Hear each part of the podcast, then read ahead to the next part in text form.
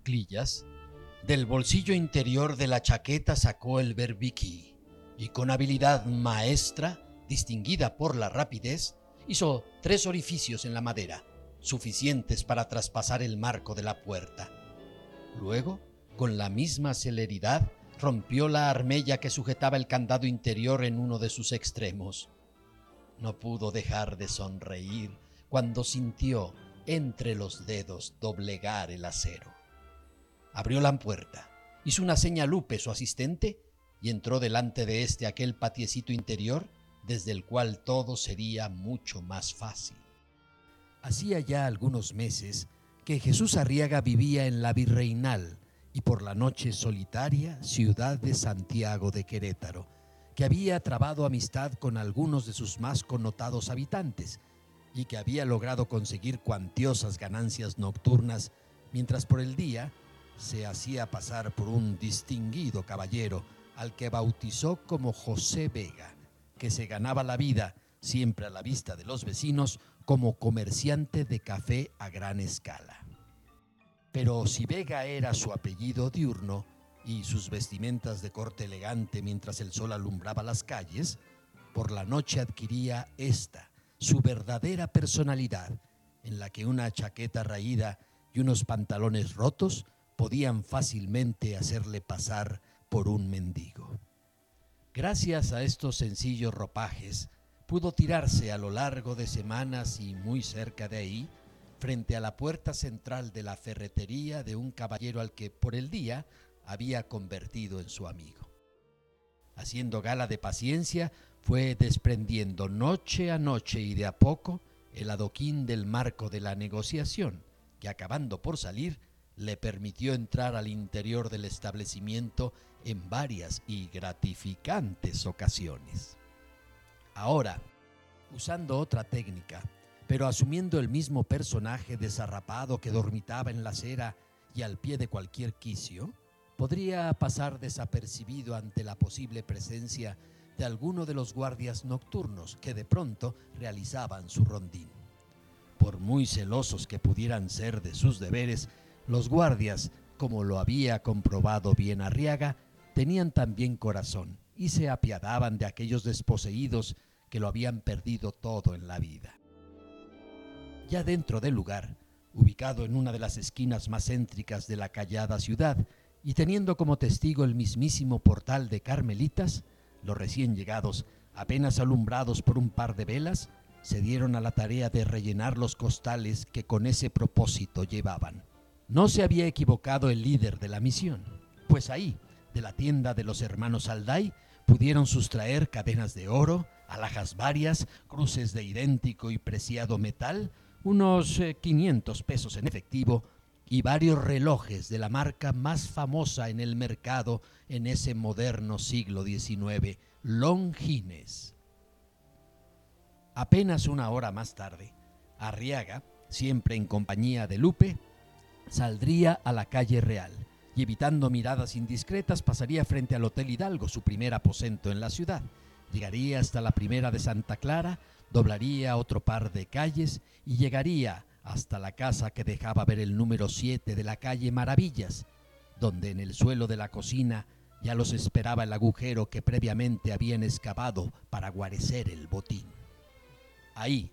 en esa casa de la calle Maravillas, alcanzaba Arriaga a descansar lo que nunca pudo en la otra de sus dos queretanas residencias, la de la calle de Penitenciaría, justo atrás de San Francisco, donde por las noches numerosos ruidos, quejidos y ronquidos de los traviesos espíritus le causaban un pánico que no le había provocado ni la policía ni los peligros de una cárcel como la de Belén, en la capital del país, de la que había logrado escapar meses atrás, apenas a tiempo para treparse a un vagón del ferrocarril central mexicano que lo había depositado en la estación, a un costado de la Alameda de esta provinciana ciudad que también había complacido sus anhelos. Jesús Arriaga, como otras veces, ahí, tumbado sobre la cama, con los ojos abiertos y clavados en el techo, y escuchando el acompasado respirar a su lado de María, su amante y compañera de aventuras, no pudo dejar de recordar aquellos años en Chautempan, cuando se ganaba la vida como carpintero y osó enamorarse de aquella jovencita de Alcurnia, Matilde, sobrina de don Diego de Frisac, quien impidió que la relación continuara, pese a que los jóvenes enamorados habían concebido a una niña a la que pusieron por nombre Lolita. Caro había pagado Jesús, reflexionó tendido en la cama, la temeridad de robarse a su hija, pues todo el peso del poder cayó sobre él, convirtiéndolo en un delincuente incapaz de recuperar su honrada vida anterior. También recordó a aquellos individuos de dudosa reputación que le fueron ayudando no solo a sobrevivir y forjarse una bien ganada fama, sino a repartir entre los más necesitados buena parte de lo que robaban juntos. Con ellos, con la changa, el rorro, Juan Palomo y Lebrija, lo mismo que con Lupe ahora, había vivido las más insospechadas aventuras, los hurtos más arriesgados, los disfraces más insospechados y las escapatorias más inverosímiles. Finalmente, los ojos cayeron por su propio peso, mientras pensaba que Santiago de Querétaro era una buena ciudad para robarle a la vida aquello de lo que le había desposeído. A la mañana siguiente, con el sol ya bien posicionado, se vistió con la elegancia que los días ameritaban. Zapatos lustrosos, pantalón perfectamente planchado, una límpida camisa y un oscuro saco con un pañuelo blanco asomando por el bolsillo frontal. Todo con el toque de una elegante chistera sobre los cabellos aderezados con brillantina y un reloj longines que desde la noche anterior había apartado del resto del botín obtenido. Así se dirigió hasta la ferretería de don José González, desde donde podía descubrirse el templo de Santa Clara y la casa de préstamos en los bajos de la casona de don Lorenzo de Vicente, donde ya había sustraído pocas noches posteriores a llegar a la mítica ciudad una buena dotación de alhajas, relojes y pistolas. Don José tenía ya por él un aprecio especial. Le llamaba Tocayo y compartían largas charlas sustentadas en la camaradería. A él le había confiado la enorme preocupación que le habían causado los reiterados hurtos a su tienda, el despido que hizo de sus empleados desconfiando de su inocencia y la carta que había recibido en la que se le decía que esos trabajadores debían ser restituidos a sus labores, pues no eran responsables de los hechos. Jesús, ante la reiterada conversación, no podía dejar de mirar hacia la calle y advertir ese adoquín aparentemente incólume que él, en su versión de menesteroso, había desprovisto de fijeza a base de paciencia nocturna. Fue también don José el que, como tiempo atrás le había comunicado del robo a la residencia de doña Josefa Camacho, a quien habían amordazado junto con su criada, quien lo puso al día del reciente hurto a la tienda de los hermanos Alday, a apenas calle y media de distancia. También le comentó la enconada tarea que Rómulo Alonso, el jefe de la policía, había emprendido para dar con el culpable que se decía no era otro que el famoso Chucho el Roto. ¿Chucho el Roto? preguntó con fingida alarma Arriaga. El mismo, respondió don José, bajando un tanto la voz y mirando a los costados con desconfianza, como si de un secreto malsano se tratara. Y le contó de los robos del famoso bandido en las más refinadas colonias de la Ciudad de México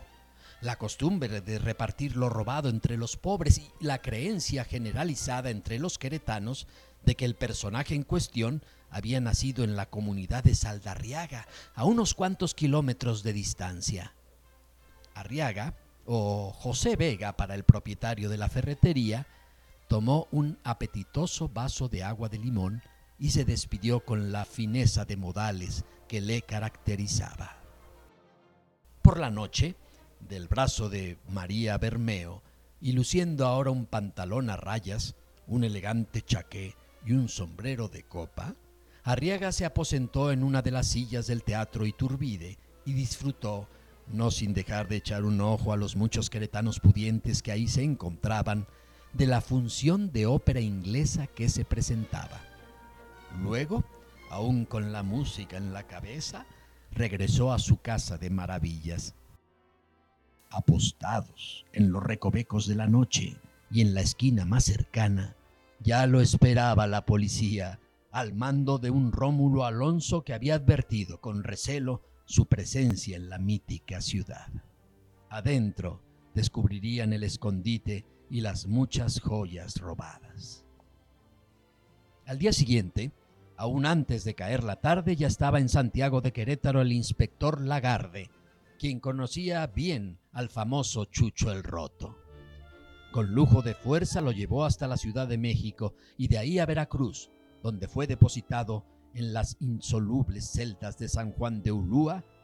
y donde nada pudieron hacer los oficios del abogado Rafael de Sayas para liberarlo.